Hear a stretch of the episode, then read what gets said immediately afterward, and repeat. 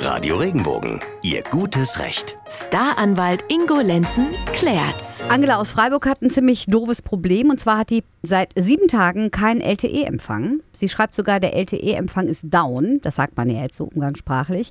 Da wir keine Datenleitung zur Verfügung haben, also kein Festnetz, läuft bei denen alles über dieses Netz. Und das heißt also, seit Tagen geht bei denen zu Hause gar nichts. Vom Anbieter kommt immer nur so, ja, wir sind dran. Ende ist nicht absehbar. Ab wann könnte sie denn die monatliche Zahlung kürzen bzw. sogar ganz verweigern? Gibt es da so eine Faustregel vielleicht? Es ist relativ deutlich. Wenn tagelang das Internet nicht funktioniert, dann muss ich auch für diese Tage nichts bezahlen. Das kann man da auch anmelden. Ja, die haben mir Leistung nicht erbracht und dann hast du einen Anspruch, dein Entgelt entsprechend zu verringern. Aber was ganz anderes dürfte für unsere Angela interessant sein, denn es gibt eine Gerichtsentscheidung, die hat gesagt, jeder hat Anspruch auf das Internet. Wenn man den Zugang zum Internet nicht hat, dann macht sich der Anbieter schadensersatzpflichtig. Und es gibt Gerichte, die sagen, das kann dann schon mal einen Betrag von bis zu 50 Euro am Tag ausmachen. Hm, das ist ja interessant. Also das können wir uns wirklich merken. Wir haben wirklich einen, einen gesetzlich zugesicherten Anspruch auf das Internet.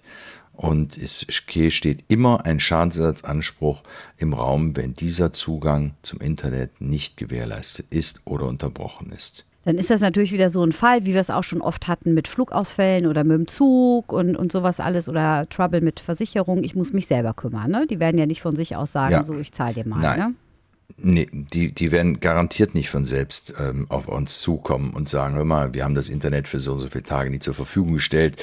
Wir sind jetzt bereit, euch für diesen Monat äh, 1500 Euro zu bezahlen. Sowas passiert nicht. Das ist Wunschkonzert, das ist Weihnachten.